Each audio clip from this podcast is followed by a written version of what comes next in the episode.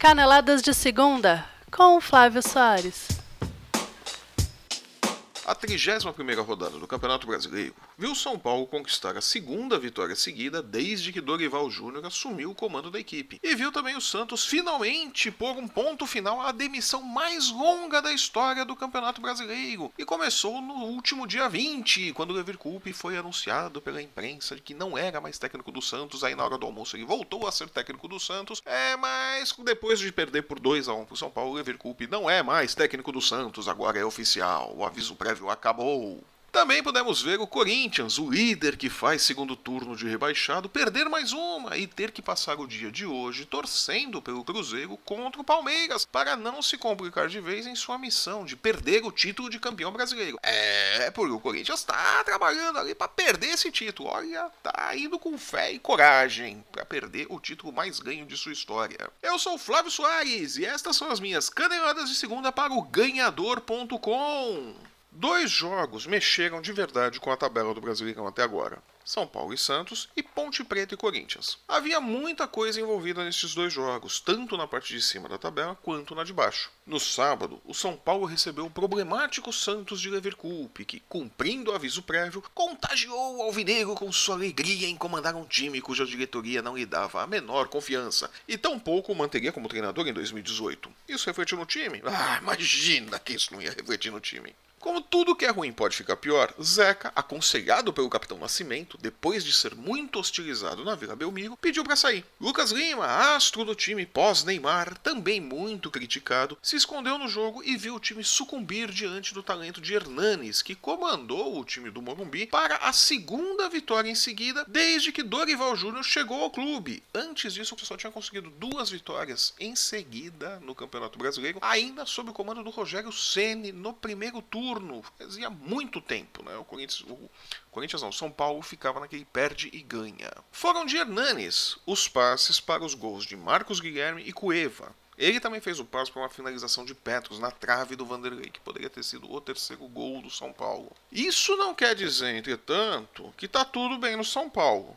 Muito pelo contrário, o Sidão deu uns sustos assim, dignos de Sidão, né? E tudo indica que Walter, reserva do Cássio no Corinthians hoje, deverá ser o goleiro do São Paulo na próxima temporada. E olha, o São Paulo vai ficar bem servido de goleiro se isso acontecer. O Walter é muito bom e é um desperdício tê-lo no banco de reservas do Corinthians. De todo modo, os cinco pontos de distância que o São Paulo abriu para a Ponte Preta, 17 colocada, dão ao tricolor a tranquilidade de saber que, mesmo que venha uma derrota na próxima rodada, o time não volta para o Z4. Ufa! Uh, fica pertinho, mas não cai. Uh, tá bom, né? E a diretoria do Santos não aguentou ver mais um jogo abaixo da crítica e pôs fim, com uma semana de atraso na programação original, à passagem de Leverkusen pela Vila Belmiro. Além da derrota, pesou contra o treinador a folga de dois dias dada ao elenco, que só se representaria amanhã na Vila Belmiro. Elano, o interino que assume o time até o final do Brasileiro e que, segundo o Modesto Roma Júnior, não será efetivado, né, assume com data de validade, assumiu uma linha mais dura do que o Leverkusen e mandou o time se representar hoje pela manhã na Vila Belmiro. Quer dizer, os meninos vão voltar a treinar. Acabou a moleza de tio Levir, né? E vamos combinar que depois de tomar um 2 a 1 quando você estava ali tentando brigar pelo campeonato, dar uma folga de dois dias pro elenco, não pega bem, né? Não pega bem. Não, Levi, não, não ficou legal isso, viu? O São Paulo respira um pouco mais aliviado, longe do Z4. E o Peixe só não se despede de vez da briga pelo Brasileirão, porque o Corinthians, aê! segue sendo uma mãe no segundo turno. Né? O Alvinegro do Parque São Jorge levou sua liderança para desfilar no estádio Moisés Lucarelli em Campinas e jogando mal Paderel, como vem jogando nas últimas rodadas, foi merecidamente derrotado por 1 a 0 e perdeu a chance de colocar 9 pontos entre ele e seus perseguidores, Santos e Palmeiras. Palmeiras que joga hoje à noite, segunda-feira, contra o Cruzeiro no Allianz Parque. Daqui a pouco a gente fala sobre isso. Os problemas de sempre continuaram no Timão. Arana parou de jogar, aliás, ele não joga desde que voltou de condução. Romero voltou a ser o Romero de sempre, ou seja, faz o time jogar com um atacante a menos, né? Porque não sabe fazer gol, não sabe fazer nada, fica cobrindo ali, é secretário de lateral. O Romero é o típico secretário de lateral. Não dá para ficar jogando só fazendo função de secretário de lateral, né? Jadson, que não se encontra em campo desde que voltou de contusão, também não tem ajudado. E o Rodriguinho não vai bem.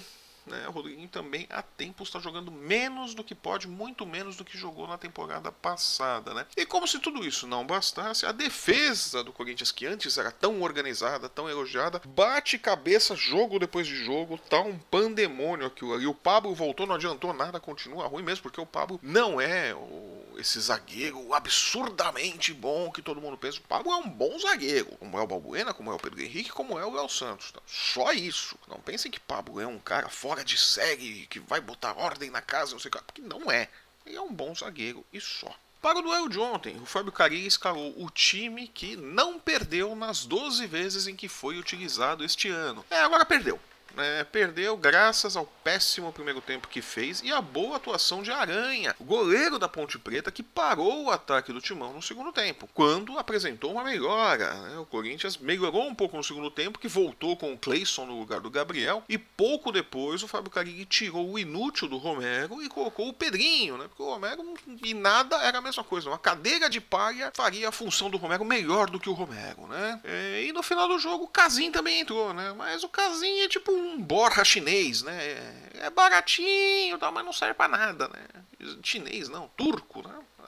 Infelizmente para a Ponte Preta, o resultado mantém o time no Z4 com 35 pontos. O Corinthians, por sua vez, torce hoje à noite pelo Cruzeiro na esperança de que a Raposa arranque pelo menos um empate do Palmeiras, né, o que não deixaria o Palmeiras se aproximar demais do Corinthians. Né? Lembrando que tem Palmeiras e Corinthians no próximo final de semana, ou melhor, Corinthians e Palmeiras, que o jogo é no Itaquerão. Se o Verdão vencer, pode chegar para o clássico contra o Corinthians na 32 segunda rodada a apenas 3 pontos do líder. O que, em caso de vitória no confronto direto, poderia dar ao time de Alberto Valentim a liderança do Campeonato Brasileiro a seis rodadas por final. E ainda tem gente que fica de mimimi. Ah, né? Ponto corrida não é divertido, não tem graça, não tem emoção. Vocês querem mais o quê? No mais, a rodada foi um festival de empates. Nossa senhora, como teve empate. A começar por Flamengo e Vasco, no Maracanã, que não conseguiram sair do 0 a 0 num jogo cheio de erro de finalização que, nossa senhora. Pior pro Vasco né, que deixou escapar a oportunidade de roubar do Flamengo a sétima posição e uma vaga para a Libertadores de 2018. Segue em oitavo classificado para a Sul-Americana. O jogo em si teve falha de finalização para tudo quanto foi lado, o Flamengo sonolento como tem sido nos últimos jogos sob o comando de Reinaldo Rueda. É, não sei o que acontece com o Flamengo, um elenco tão bom e um futebol tão preguiçoso. Tá difícil ver esse Flamengo jogar. Para ser honesto, a rodada não foi boa para os times do Rio de Janeiro em geral. Jogando no mesmo Maracanã, mas no domingo, imagina só como é que tá esse gramado. Na quarta-feira tem jogo lá de novo. Se chover, vira lamaçal, né? Vai ser uma beleza. Mas enfim, jogando nesse mesmo Maracanã, no domingo, o Fluminense ficou no 1 a 1 com o Bahia de Paulo César Carpegiani, que segue somando pontos importantes que o mantém fora do Z4. É o mesmo caso do Fluminense, que conquistou 8 pontos em 15 possíveis nos últimos 5 jogos. É, o Fluminense tá ali, vai ganhando um pontinho aqui, um pontinho ali e vai ficando fora do Z4, que é o que dá pro Fluminense ambicionar no Campeonato Brasileiro. O Bahia é a mesma coisa, soma um ponto aqui, soma outro ponto ali, empata, ganha, de repente perde uma, mas vai se mantendo ali fora do Z4. É o que os times querem, né? Enfim, mais um empate envolvendo um time carioca. E não terminou, né? O Botafogo fechou a rodada de empates cariocas contra o Atlético Mineiro, fazendo um belo 0 a 0 no Horto. Né? O resultado que, somado ao caminhão de empates da rodada, não muda em nada a vida de nenhum dos dois times. Ou melhor, muda para o Botafogo, que sobe para o quinto lugar, deixando o Cruzeiro em sexto. Mas o Cruzeiro, como eu já disse umas quatro vezes hoje, ainda joga hoje à noite contra o Palmeiras. Quando eu digo hoje à noite, eu estou dizendo segunda-feira, caso você esteja ouvindo esse podcast na terça. Quem também não resistiu à tentação do empate foi o Havaí que recebeu o time reserva do Grêmio, que saiu na frente e também teve um gol de Bressan mal anulado, buscou o empate duas vezes e só não virou graças à boa atuação do Paulo Vitor, que assim como o Aranha em Campinas fechou o gol. De olho apenas na Libertadores, o empate não afetou em nada o Grêmio. Mas para o Havaí, entretanto, significou voltar ao Z4 na companhia de Vitória e Atlético Goianiense, que também empataram em 1 a 1 e seguem remando contra o rebaixamento, do qual se livrou provisoriamente o Coritiba, que no jogo de 7 gols, esse foi bom, derrotou o Sport, esse projeto do professor Luxemburgo, por 4 a 3 em um duelo cheio de emoções, mas sem um futebol brilhante, disputado até o fim. O Coxa esteve à frente do placar por duas vezes, mas tomou a virada por duas vezes, viu Wilson, o seu goleiro, defender dois pênaltis e ainda alcançou a vitória aos 45 do segundo tempo. Sem dúvida, foi o jogo mais divertido da rodada, foi o melhor jogo para se assistir, apesar de não ter sido um futebol brilhante, digo de novo. A rodada ainda teve tempo de ver o sonolento empate entre o Atlético Paranaense e a Chapecoense. Empataram porque a FIFA não permite que sejam declarados dois perdedores no mesmo jogo, porque ambos mereciam perder. Ah, mereciam. Eu sonho com o dia que o árbitro dá o apito final e fala: Não, vocês perderam e vocês também perderam. Estão né? devendo pontos no campeonato. É o jogo em que o pessoal ficou devendo ponto. Que joguinho ruim. E a rodada termina hoje, com Cruzeiro e Palmeiras decidindo o futuro do Brasileirão no Allianz Parque. É, decidindo o Brasileirão, o futuro do Brasileiro, sim, se a emoção continua ou fica aí meio morninha, né? Por quê? Porque uma vitória do Palmeiras fará do clássico contra o Corinthians no próximo domingo no Itaquerão uma final antecipada. Porque se o Palmeiras ganhar do Cruzeiro, diminui a diferença para o Corinthians para 3 pontos e vai para o Itaquerão, dependendo apenas de si, para de repente assumir a liderança. Não sei como que ficaria nos critérios de desempate, mas o Palmeiras pode, se chegar ao Itaquerão com 3 pontos de diferença e vencer o Corinthians lá, pode sim assumir a liderança do Campeonato Brasileiro nos critérios de desempate. O Brasileirão pegou fogo na reta final. Se o Palmeiras perder ou empatar com o Cruzeiro hoje à noite, mantém uma das mãos do Corinthians na taça de campeão brasileiro. E a rodada termina hoje, segunda-feira, com Cruzeiro e Palmeiras decidindo o futuro do Brasileirão no Allianz Parque. É sim, futuro, por que não? A vitória do Palmeiras contra a Raposa fará do clássico contra o Corinthians no próximo domingo uma final antecipada desse Brasileirão, como foram os confrontos entre Corinthians e Grêmio, pelo primeiro e pelo segundo turno. Se perder ou empatar contra a Raposa, o Palmeiras manterá o timão com uma das mãos na taça de campeão brasileiro.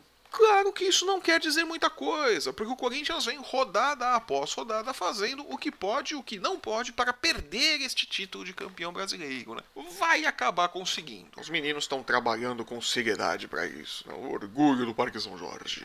E a 31 rodada do Campeonato Brasileiro teve os seguintes resultados. No sábado, o São Paulo venceu o Santos por 2 a 1 e ajudou a derrubar o técnico Levir Coupe. O Flamengo e o Vasco não saíram do 0 a 0 no Maracanã, assim como o Atlético Paranaense e a Chapecoense, que ficaram no 0 a 0 na Arena da Baixada. No domingo, o Fluminense recebeu o Bahia e também ficou no 1 a 1. O Atlético Atlético Mineiro se enfrentou com o Botafogo lá no Horto e não saiu do 0 a 0. A Ponte Preta aprontou para cima do Corinthians e venceu por 1 a 0 no Moisés Lucarelli em Campinas. O Sport recebeu Curitiba na Ilha do Retiro e perdeu por 4 a 3 em seu primeiro jogo sem o professor Luxemburgo. É, trocou o técnico, mas os resultados não.